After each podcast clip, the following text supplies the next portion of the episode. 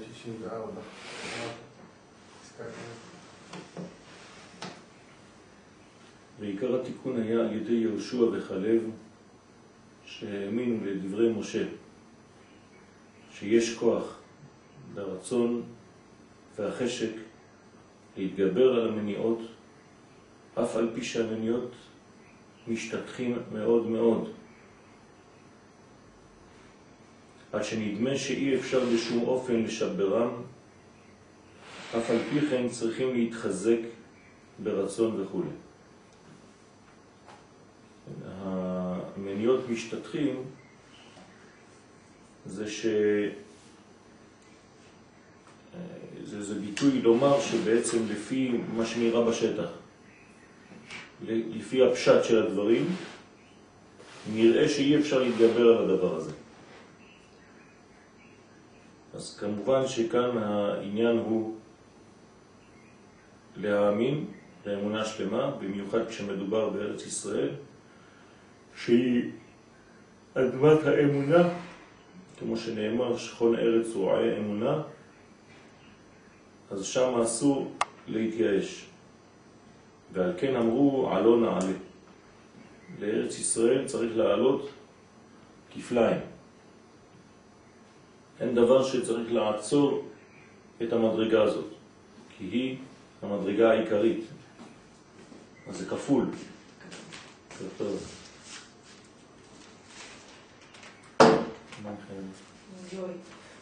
אה? אוקיי, יש, אני אתן לך את השני, הוא בסטודיו אבל. בסדר, נבוא לך.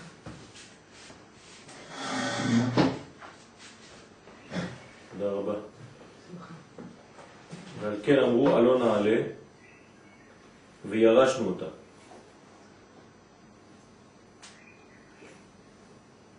אפילו הוא אומר לנו, עשה לנו סולמות ועלו בש... לשמיים, עלו נעלה. כך אומר רש"י.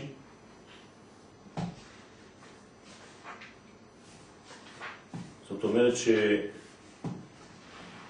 שארץ ישראל, אין דבר עומד בפניה.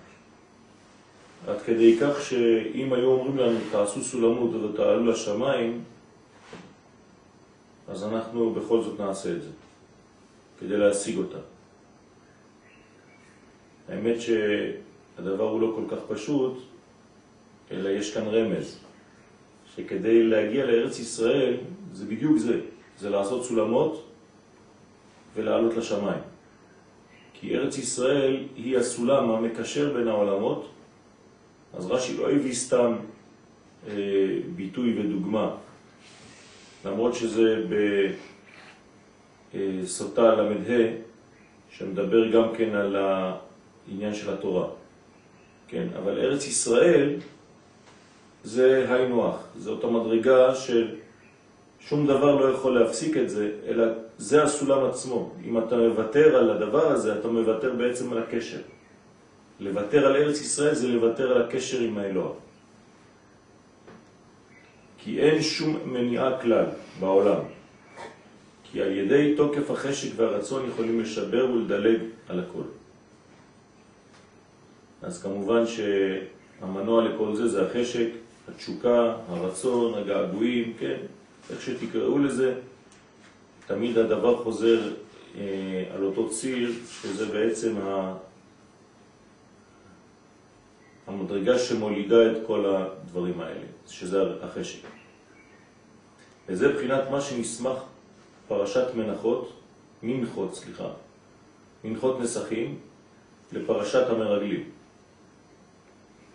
כי קורבן מנחה הוא בחינת הערת הרצון.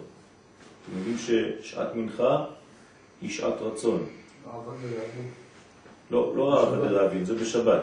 אבל באופן אה, פשוט, גם ביום חול, מי שמתעורר, מתחזק במנחה, כן, יש בזה מעלה מיוחדת. גם אם זה לא רעבה דרעבין, ביום חול, בכל זאת תפילת מנחה היא תפילה מאוד מאוד חזקה, כי היא בעצם באה להתנגד למידת הדין שיש באותו יום. ובאמת כל התפילות הגדולות שבהיסטוריה נענו בשבת. זה נכון. כלומר התפילות של משה רבנו והתפילות של אליהו הנביא והתפילות, כן, כולם נענו בתפילת מנחה של שבת, שזה שם באמת, כמו שאמרת, רעבה דרבין, הרצון של הרצונות, כן, אבל מנחה יש בה כוח גם כן, כמו שכתוב, ונפש כי תקריב קורבן מנחה. קטנה או גדולה? מה זאת אומרת קטנה גדולה? מנחה. לא, מנחה של ה... לא, שלא, לא, לא של התפילה. המנחה היא בין הארבעים, המנחה היא בעצם קורבן. קורבן התמיד. יש קורבן בוקר וקורבן בין הארבעים. אז העניין של מנחה זה בעצם בין הארבעים. כן? אז זמנו, מזמן שהשמש כבר מתחילה לטות ולרדת. כן, אם אני אתפלל ב-12, באחת, כן. אז זה לא אותו דבר כמו שאני אתפלל בזמן. לא, זה לא אותו דבר. מה עדיף לך, קטנה או גדולה? עדיף, לפי הקבלה, עדיף כמה שיותר קרוב לשקיעה.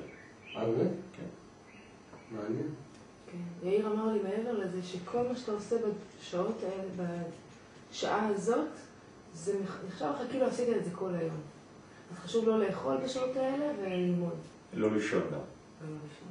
ולא להיות בשירותים. כך אומרים המקובלים. כלומר, לא, לא להיות באיזה מצב של, אה, אני אקרא את זה בביטול או משהו כזה, דבר שהוא לא חיובי, בוא נגיד, לחיים, בציר הזה של הזמן. רציני בכלל. כן. עוד יותר מזה, האריזה לא הולך עוד יותר רחוק. הוא אומר שעדיף להתפלל ביחיד בשעה הזאת מאשר במניין וואו. לפני.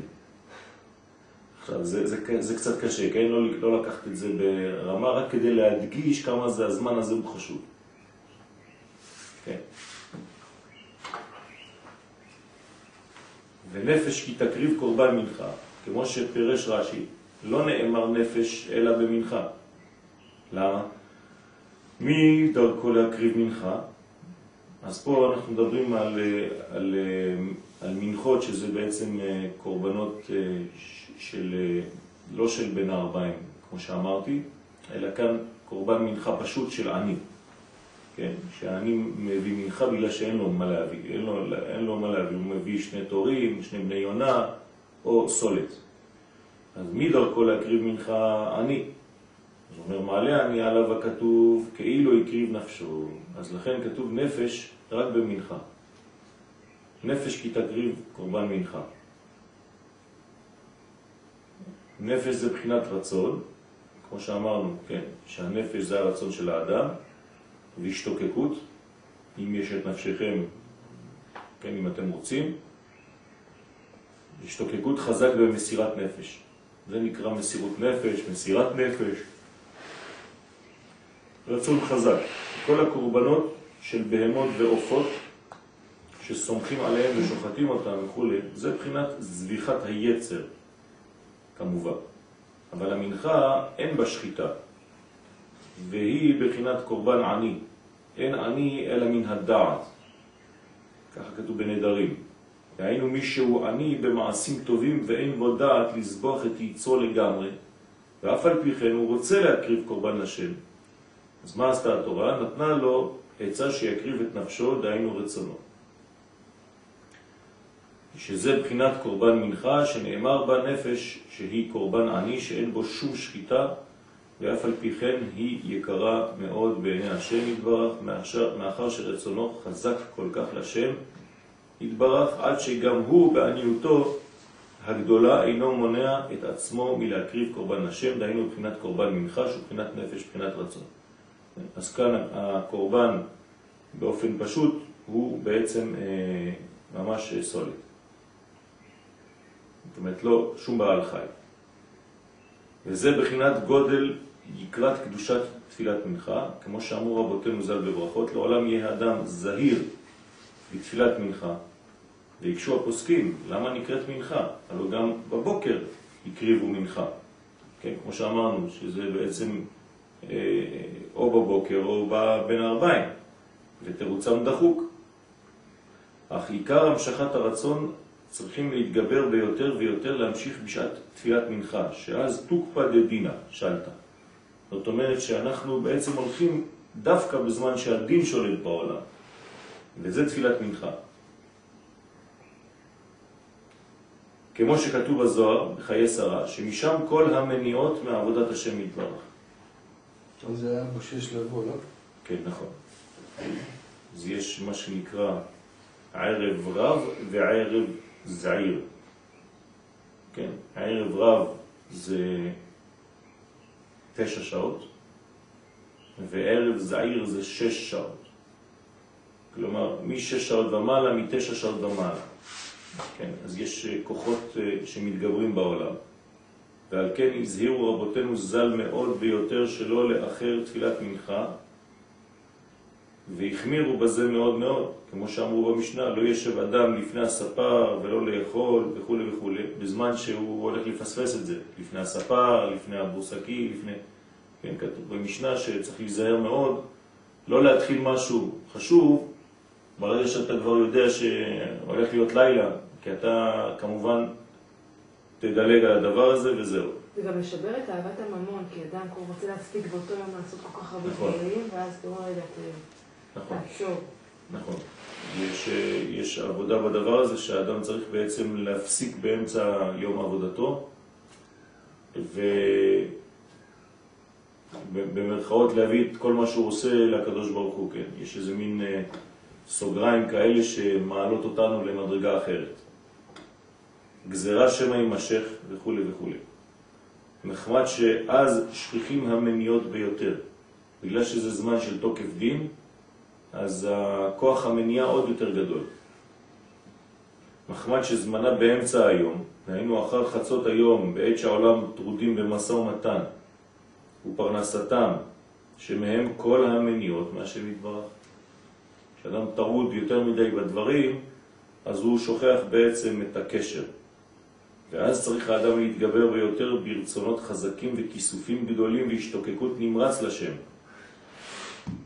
לשם יתברך, כדי שיזכור בהשם יתברך בתוך המשא ומתן ובתוך תוקף המניות, שזהו העיקר. בישיבות מתפללים דווקא אחת, אחת וחצי. כי הם בעצם אמצע לימוד, ואחרי זה קשה להפסיק את כל הלימודים באמצע היום, אז אה, דווקא אחרי, לפני האוכל, לפני הסדר של הבוקר, בסוף סדר הבוקר, לפני אכילת צהריים, אז הם מתפללים מנחה, כדי לא לשכוח. שזה פחות טוב.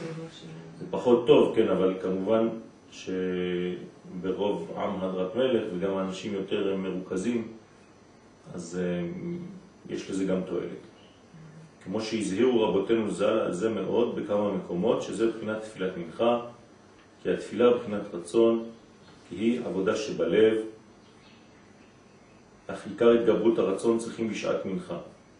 עיקר ההמתקה והתיקון של תפילת המנחה נמשך ממנחה של שבת. זאת אומרת, הכוח כמובן בגלל ששבת הוא שולט על כל הימים, ממנו יש ברכה לכל הימים, אז כל דבר למשל, לא יודע, עכשיו שעה חמש ורבע, אז השעה חמש ורבע של כל ימות החול יונקת מחמש ורבע בשבת. אז אותו דבר במנחה. כל המנחות של השבוע, כן, יונקות ממנחת שבת, כי היא בעצם הרצון העליון. כן, אתה אמרת פעם שהמנחה של שישי, של ערב שבת, אתה מעלה בעצם את כל המעשים שלך, כן, ומנחה של אה, שבת, ואתה מעלה את כל התפילות שלך. נכון, נכון. כאילו מין חשבון נפש כזה. נכון. וזה עוד, זה היה עוד, עוד נקודה שבעצם התפילת מנחה של ערב שבת היא כוללת את כל התפילות בעצם, זאת התפילה האחרונה של השבוע. יש, יש בזה עניינים גדולים. למשל, חז"ל אומרים לנו להיזהר מאוד בתפילת מנחה של ערב ראש השנה, תפילת מנחה של ערב יום הכיפורים. למה? כי זה סוגר את השנה שעברה כולה, התפילה האחרונה. אחרי זה זה כבר ערבית. נכון, ואחרי ערבית זה כבר התחלה של יום חדש, נכון? אז בדרך כלל אתם מתפללים פה בצהריים את מנחה של, אה, של שבת, של ראש השנה, של יום הכיפורים. של יום הכיפורים, כן. יום מוקדם. נכון. כן, מתפללים מוקדם, אה, כי יש הרבה דברים שם, יש קורבן וכל מיני דברים, אה, יש הרבה דברים לעשות ביום הכיפורים, אז יש הכנה גדולה. אולי צריך לסדר מניין אחד של, עשרה דווקא בערב, בציר, אם כן. זה כל כך חשוב. כן, הבעיה זה שבערב האנשים באים ומיד מתחילים אה, את התפילה של יום הכיפורים. אף פעם לא, לא ראינו שמתפללים יום הכיפורים במנחה. כן, זה, זה, ככה נהגו בכל ישראל, שמיד כשמתחילים זה כבר אה, אחות קטנה. גם המקובלים? כן. מתפללים מנחה כולם דווקא בזמן הזה לפני, כי, כי היום גדול ויש אה, התכוננות כזאת, אז באים לפני. אז שעת מנחה היא שעה מיוחדת, כי עיקר ההמתקה והתיקון של תפילת המנחה נמשך ממנחה של שבת, שאז עיקר הערת הרצון, כן, רעבה דרעבים, שהזכיר אלון, כידוע בזוהר, ביתרו, ועל כן נקראת זאת התפילה דייקה בשם מנחה, כי אז צריכים ביותר להתגבר להמשיך על עצמו רצונות חזקים להשם יתברך, שזהו בחינת מנחה. ועל כן נסמכה פרשת מנחות לפרשת מרגלים, כי בחינת מנחות הם תיקון המרגלים שפגמו ברצון. אז בתפילת מנחה אנחנו גם כן מתקנים חטא המרגלים, חטא המרגלים היה חטא בחוסר רצון בארץ ישראל, וכאן תפילת מנחה זה התעוררות הרצון.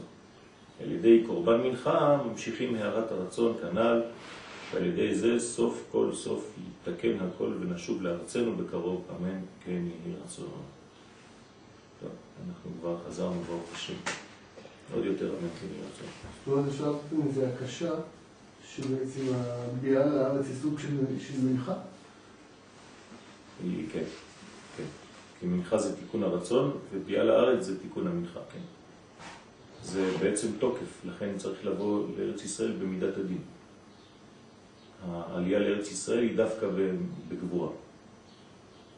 כלומר, החידוש בעלייתנו לארץ ישראל, שתכונת הגבורה מתגברת על תכונת החסד. בסדר? כי בארץ ישראל צריך להיות גיבורים. ולכן אה, גם, גם בעניין הזה לא רצו המרגלים להיכנס יותר מדי. הם ראו שצריך מלחמות, שצריך להתגבר, שפה צריך גבורה מיוחדת כדי לכבוש את הארץ. וכל הגאולה, כן, גאל ישראל זה, זה בגבורות. נכון? אז לכן העלייה לארץ ישראל היא דבר של גבורה.